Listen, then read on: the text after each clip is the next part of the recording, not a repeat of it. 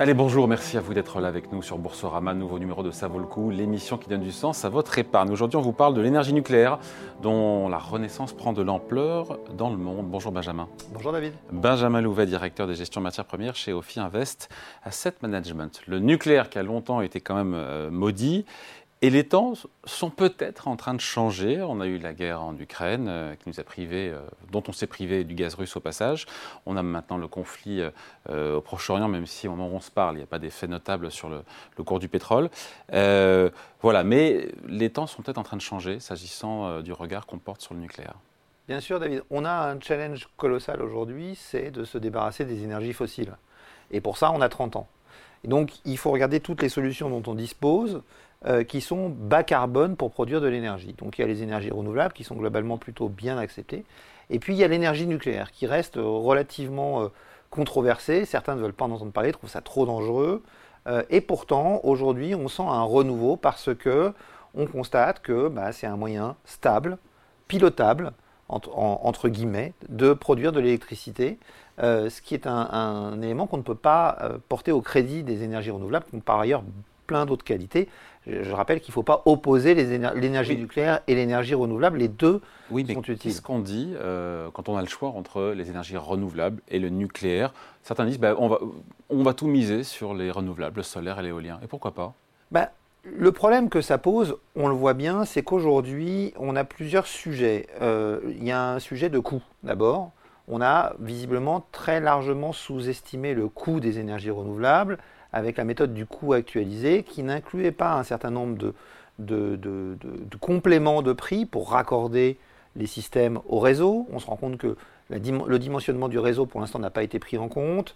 Euh, la gestion de, l'intermittence de ces énergies renouvelables.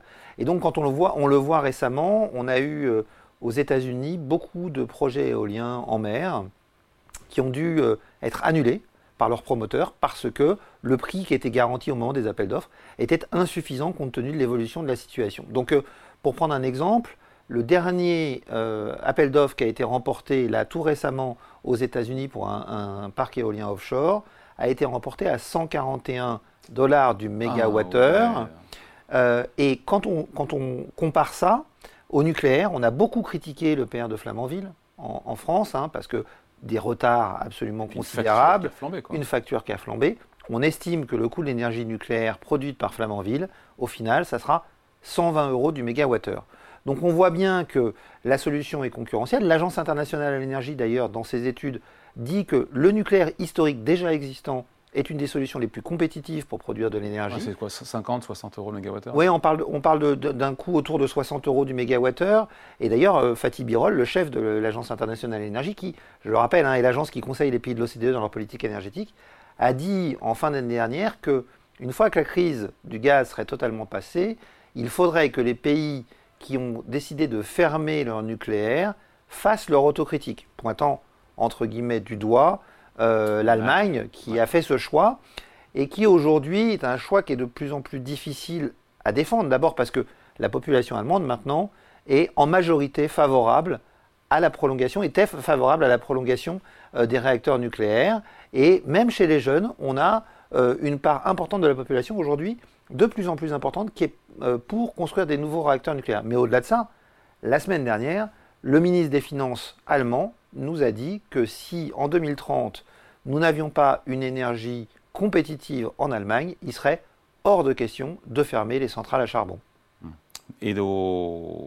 Donc ça reste en Europe, Benjamin, minoritaire, même si... Euh, euh minoritaire, on a 12 pays maintenant. Voilà, 12, hein, 12 bah, sur 27. Mais, mais, mais voilà, c'est minoritaire, 12 pays sur 27 qui soutiennent le nucléaire, mais on sent bien que les opinions publiques, même en Allemagne, vous le disiez, sont en train d'évoluer. Bien sûr, c'est en train de changer. Euh, vous avez... Et puis il y a eu un gros débat pendant un moment, notamment au, moment de la dernière campagne présidentielle, où des, certains hommes politiques nous expliquaient que le nucléaire, c'était uniquement pour les pays totalitaires. Aujourd'hui, vous avez les États-Unis, vous avez le Japon qui relance ses réacteurs, après ce qui lui est arrivé avec Fukushima.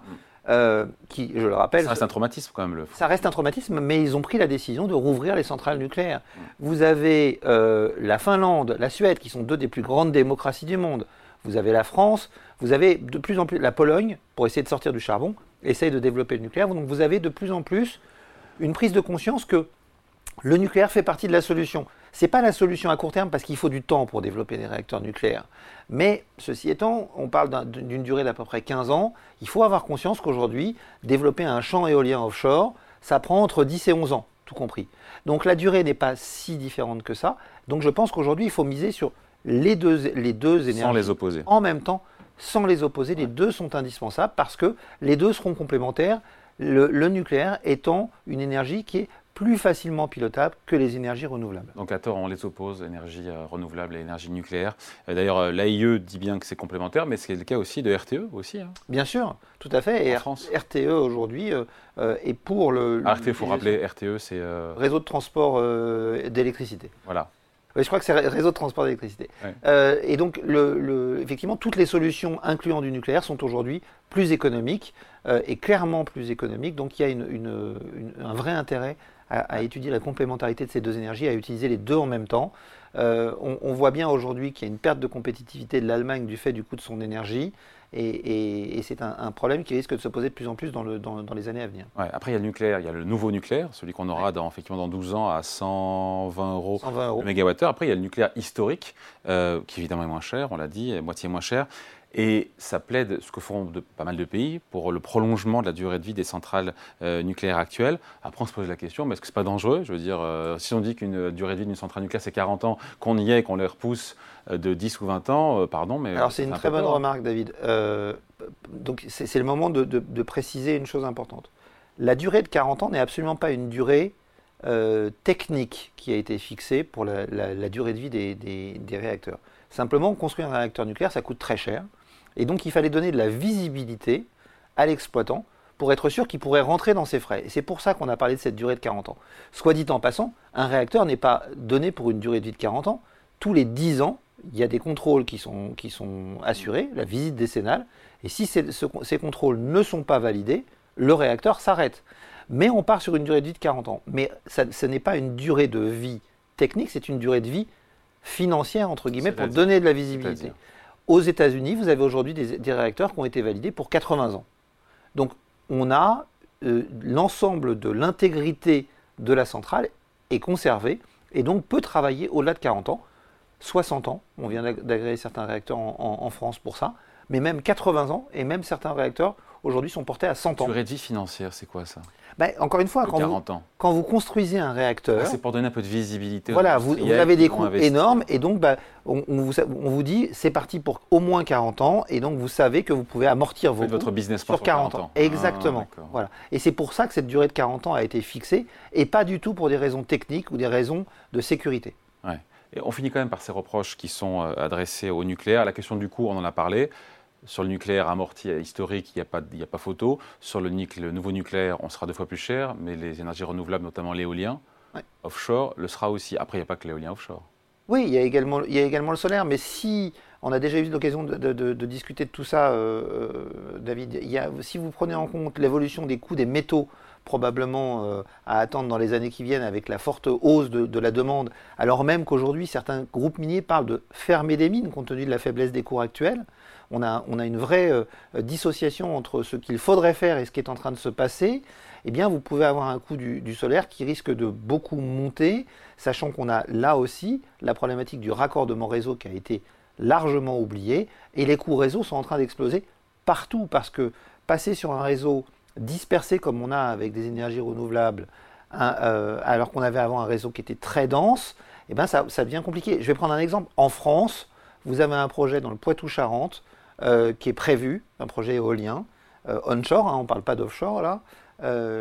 Tout est prêt et le projet n'est pas lancé parce que la durée de raccordement au réseau, c'est 8 ans.